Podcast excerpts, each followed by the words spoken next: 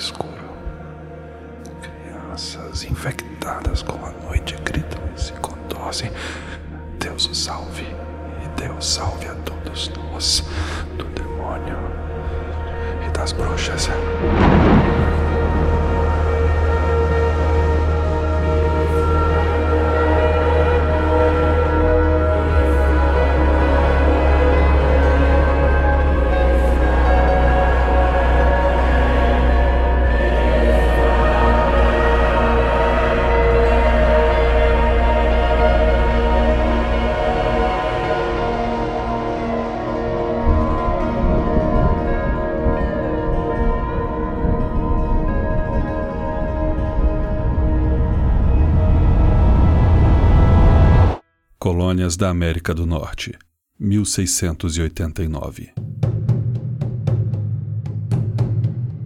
Tem início a Guerra do Rei William. Essa guerra, travada entre a Inglaterra e a França, era a primeira das seis guerras intercoloniais, que deixariam algumas regiões americanas devastadas. E isso criaria uma horda de refugiados, dos quais boa parte migrou para o condado de Essex, concentrando-se numa vila chamada Salem.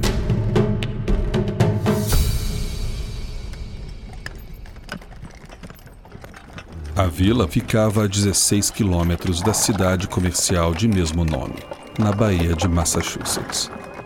As duas principais famílias da vila eram rivais. Enquanto uma sustentava sua prosperidade nas conexões comerciais com a cidade portuária, a outra tinha sua base na agricultura. Essas famílias também representavam lados distintos da divisão social da região. A chegada dos refugiados aumentou essa divisão, deixando a situação na pequena vila bastante tensa. E a rivalidade entre as famílias também se intensificou diante da escassez de recursos. Naquele mesmo ano, é nomeado pastor da igreja da vila de Salem um comerciante chamado Samuel Paris. Ele estava em processo de mudança de carreira, dos negócios para o sacerdócio. Paris havia interrompido seus estudos teológicos em Harvard. E ao se mudar para Salem, levou sua esposa, três filhas, uma sobrinha e dois escravos, John e Tituba os quais não se sabia ao certo de onde foram trazidos, se da África ou do Caribe. Já nas negociações para assumir o cargo, o pastor já mostrara seu talento comercial, fechando um lucrativo contrato para o seu exercício. Além de ganancioso, Paris se mostrou um sacerdote extremamente rígido em sua teologia puritana ortodoxa o que acabou dividindo a congregação ao ponto de se formar facções pró e contra o pastor. Não demorou muito para dizerem que tudo isso era obra do diabo. Com toda a tensão social, econômica, política e religiosa, Salem parecia um barril de pólvora. E se tinha algo que poderia causar a ignição, certamente seria o sobrenatural.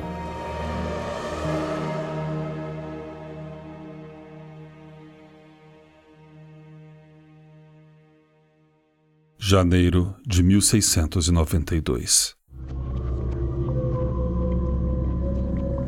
As filhas do reverendo começaram a se comportar de forma estranha. Elizabeth, de 9 anos, e Abigail, de 11, de repente passaram a fazer sons estranhos, fantasmagóricos.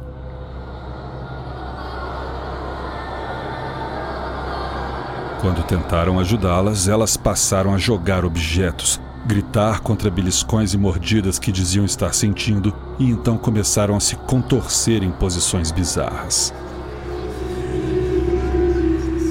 Pouco depois foi a vez de uma outra garota de 11 anos, chamada Anne Putman, a ter os mesmos ataques. O médico da vila atendeu as crianças e, sem um diagnóstico, concluiu que a causa dos ataques era sobrenatural.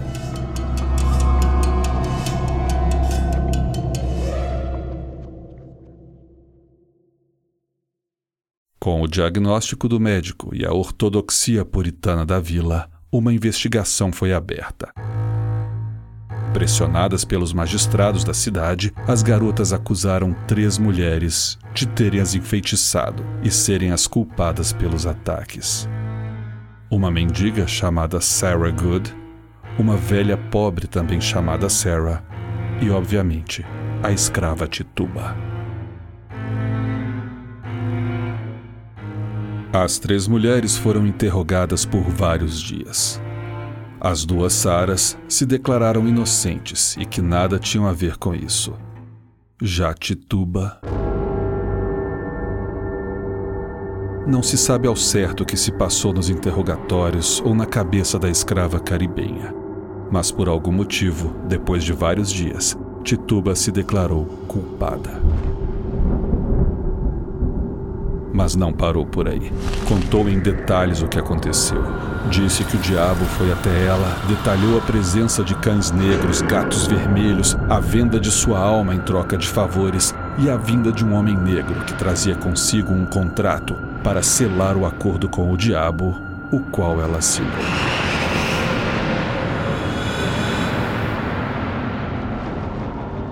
E para terminar, ela faz algo que explodiria aquele barril de pólvora. Afirma que ela não era a única. Havia várias outras bruxas em Salem e que elas iriam destruir os puritanos.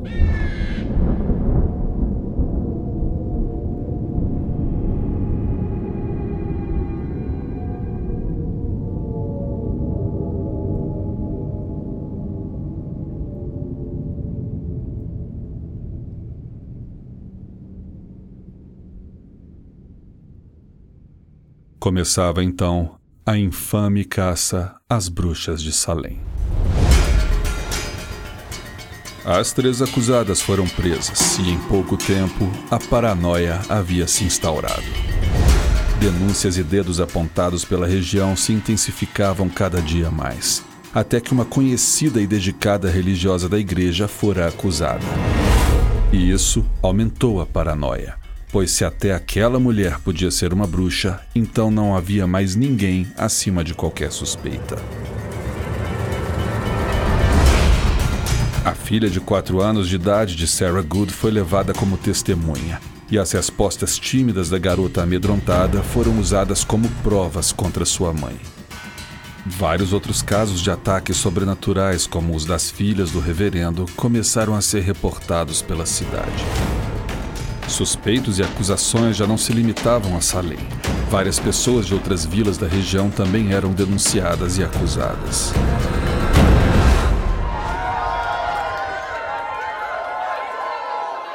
O grande número de prisões, interrogatórios e grande pressão do povo culminou na criação, em 27 de maio de 1692, no Tribunal Especial de Audiência e Julgamento. Essa corte fora estabelecida por ordem do governador William Phips, e o primeiro caso a ser julgado foi o de uma mulher chamada Bridget Bishop.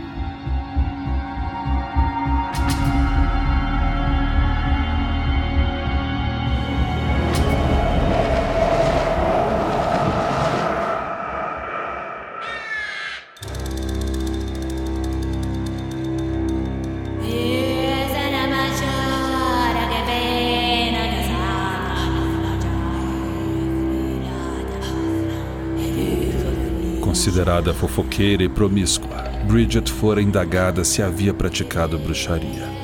Ela negou, mas foi considerada culpada. E em 10 de junho, tornou-se a primeira pessoa em Salem a ser enforcada por bruxaria.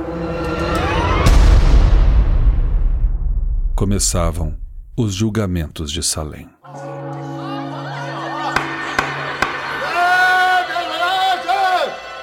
A corte era composta por sete juízes, e os acusados eram obrigados a se defender sem o apoio de advogados, o que era uma tarefa muito difícil, já que praticamente todas as acusações eram baseadas em evidências espectrais.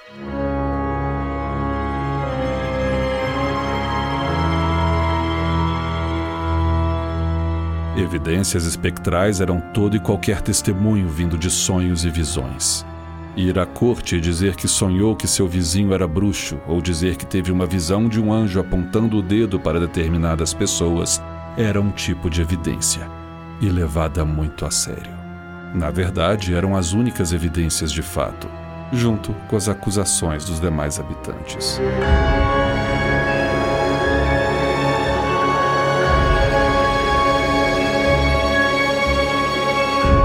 Os acusados que insistissem em se declarar inocentes acabavam enfrentando a punição máxima, enquanto aqueles que confessassem a bruxaria e entregassem os nomes de outras bruxas para a corte acabavam tendo penas mais leves. E isso, obviamente, só fez aumentar a histeria e a quantidade de acusados.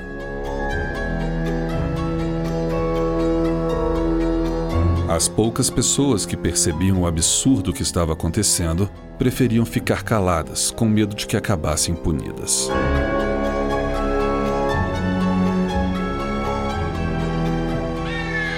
Diante de toda a histeria e tensão que reinava nos julgamentos, um respeitado reverendo da região enviou uma carta implorando à corte que não fosse permitido usar evidências espectrais. O pedido do reverendo foi ignorado. Nos meses seguintes, mais 18 pessoas foram enforcadas por bruxaria.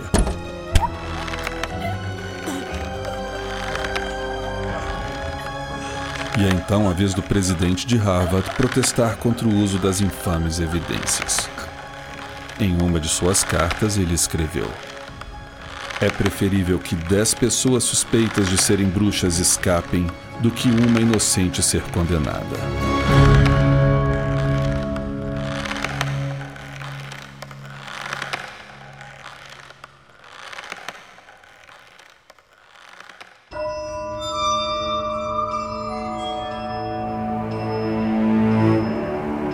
29 de outubro, a histeria chega ao quintal do governador Phipps, que vê sua própria esposa ser acusada de bruxaria. Ele então proíbe que novas prisões por bruxaria sejam feitas, solta vários acusados e suspende o tribunal de audiência e julgamento. Para continuar os julgamentos de bruxaria, ele estabelece o Superior Tribunal de Magistratura, onde não era permitido o uso de evidência espectral.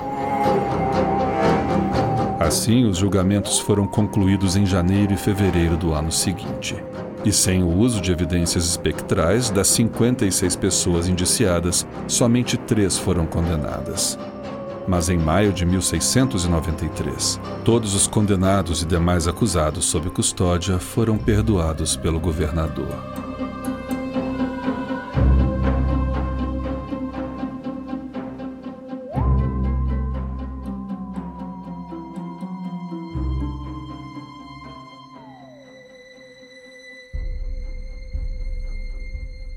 Mas, para muitos, já era tarde demais.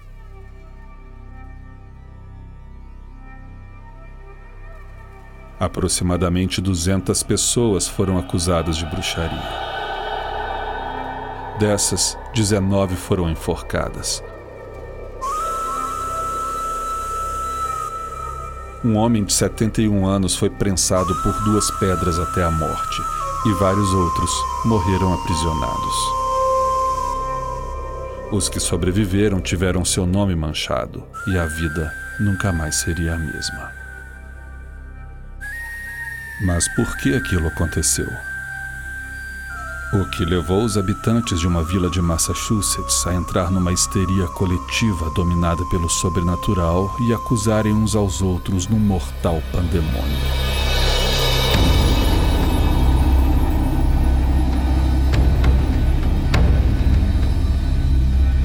Primeira e grande moda de caça às bruxas começou na Europa por volta de 1300, onde até o início do século XVII dezenas de milhares foram executados, a grande maioria mulheres.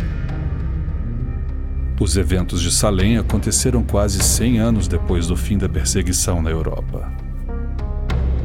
A moda pode ter passado, mas a crença em bruxas e um quase fanatismo dos puritanos ajudaram a encher aquele barril de pólvora.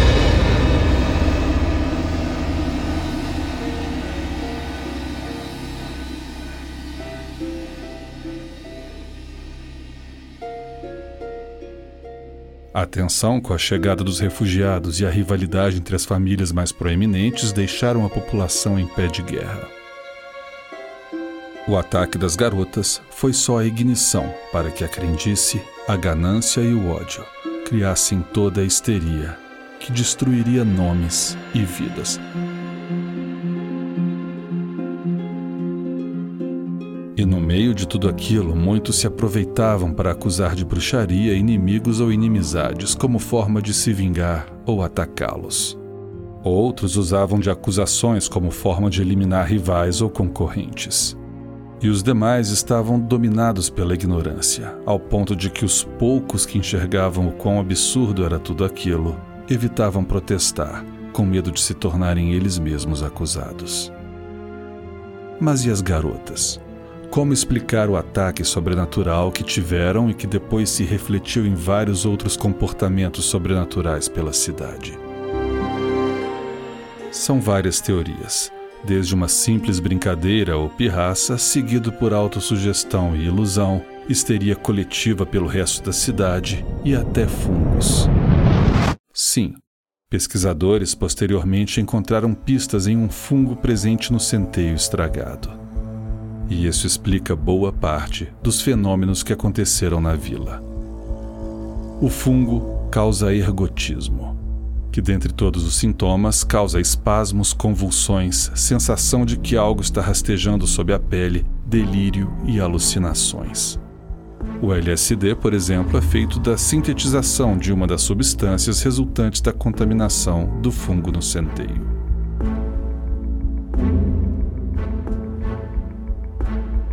E outra passagem que merece nota foram as primeiras acusadas pelas garotas. Uma escrava, uma mendiga e uma velha pobre e mal falada. Somente mulheres marginalizadas, às quais elas, além de terem sempre aprendido a não darem importância, ainda deviam ouvir histórias falsas assustadoras sobre elas.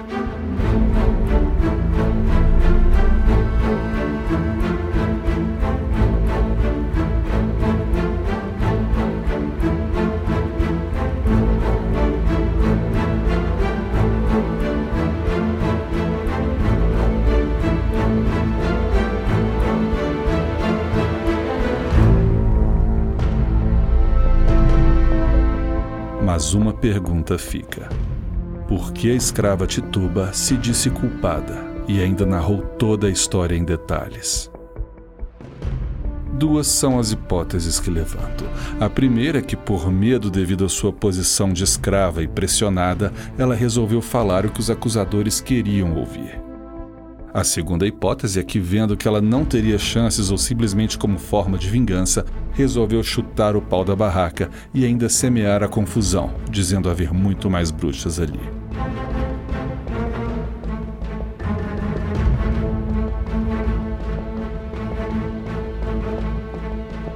Qualquer que seja a razão de tudo, no fim o que nos resta foram as várias pessoas mortas e muitas outras tendo seus nomes e de suas famílias destruídos por uma massa histérica e delirante.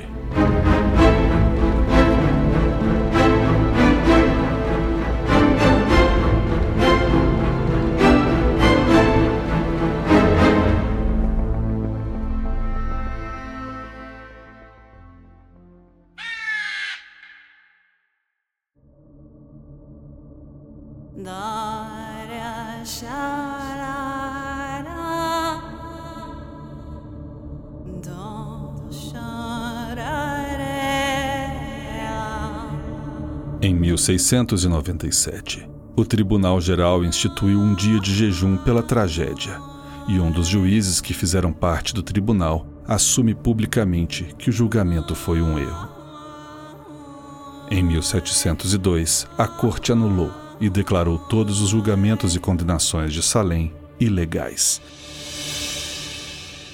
E dez anos depois, uma lei foi criada, para restaurar os nomes das famílias e indenizar os herdeiros dos acusados. Mesmo assim, foi só depois de mais de dois séculos, em 1957, que o governo de Massachusetts se desculpou formalmente pelos eventos ocorridos em Salem.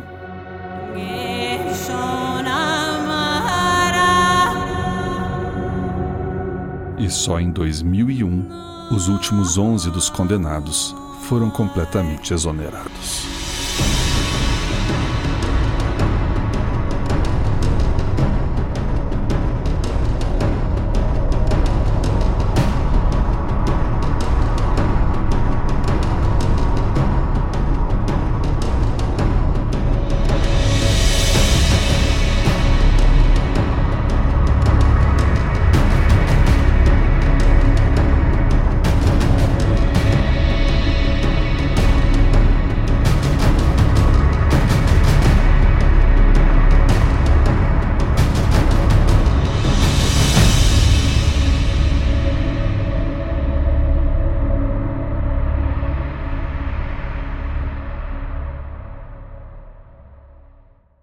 Sou o Christian Gortner e esse é o Escriba Café. Obrigado a todos pela audiência. Sigam o Escriba Café no Instagram, é o Escriba Café tudo junto, e é o mesmo login utilizado também para o Twitter e as outras redes sociais. E conheçam um novo projeto paralelo do Escriba Café, que é o Pretéritum. São notícias do passado. Todos os dias você ouve as notícias que aconteceram naquele dia, mas em épocas passadas. É só procurar na sua plataforma predileta. É, se escreve praeteritum, né? Igual pretéritum em latim. Praeteritum. Tá presente aí e também no site do Escriba Café. O link vai estar no post desse episódio, onde vocês podem acessar em escribacafé.com e também deixar o comentário sobre o episódio. A todos que me ouvem, o meu muito obrigado. Um grande abraço e fiquem em paz.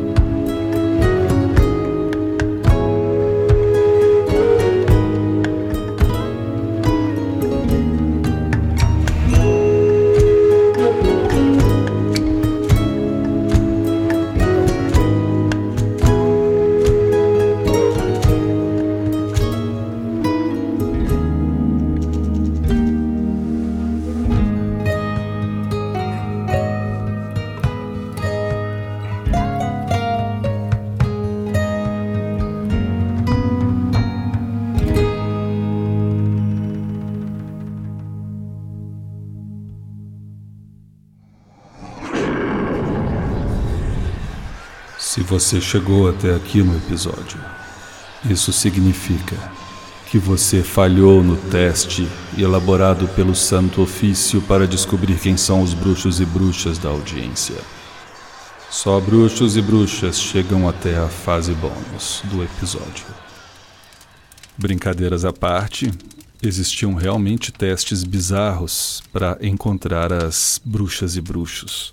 E um deles, também foi utilizado em Salem, era o famoso jogar a pessoa na água. Se ela boiasse, ela era bruxa. Se ela afundasse, ela era inocente. Muitas vezes os inocentes acabavam afogados. A justificativa para esse teste é que a água usada para o batismo expulsava as pessoas do mal dela, por isso fazia essas pessoas boiarem. Então significava que a água não as queria, revelando as pessoas do mal. Outro teste realizado era o bolo de bruxa. Esse bolo era feito com a urina da vítima que foi enfeitiçada com cinza, centeio e mais algumas coisinhas, juntando num bolo que era dado para o cachorro que se esperava que caísse sob o feitiço e revelasse o nome da bruxa. Um bolo como esse foi feito pela escrava Tituba, em Salem. E como não funcionou para revelar alguma bruxa ou bruxo, acabou sendo usado contra ela, já que apontaram o dedo e disseram que ela tinha conhecimentos mágicos para fazer aquele bolo e por isso era uma evidência de que ela realmente era uma bruxa.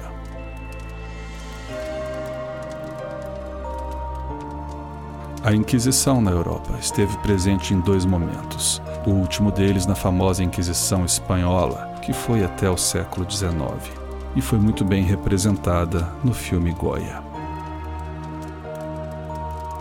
O Santo Ofício também esteve no Brasil. Aproximadamente 500 pessoas foram acusadas e o crime foi de espalhar o judaísmo.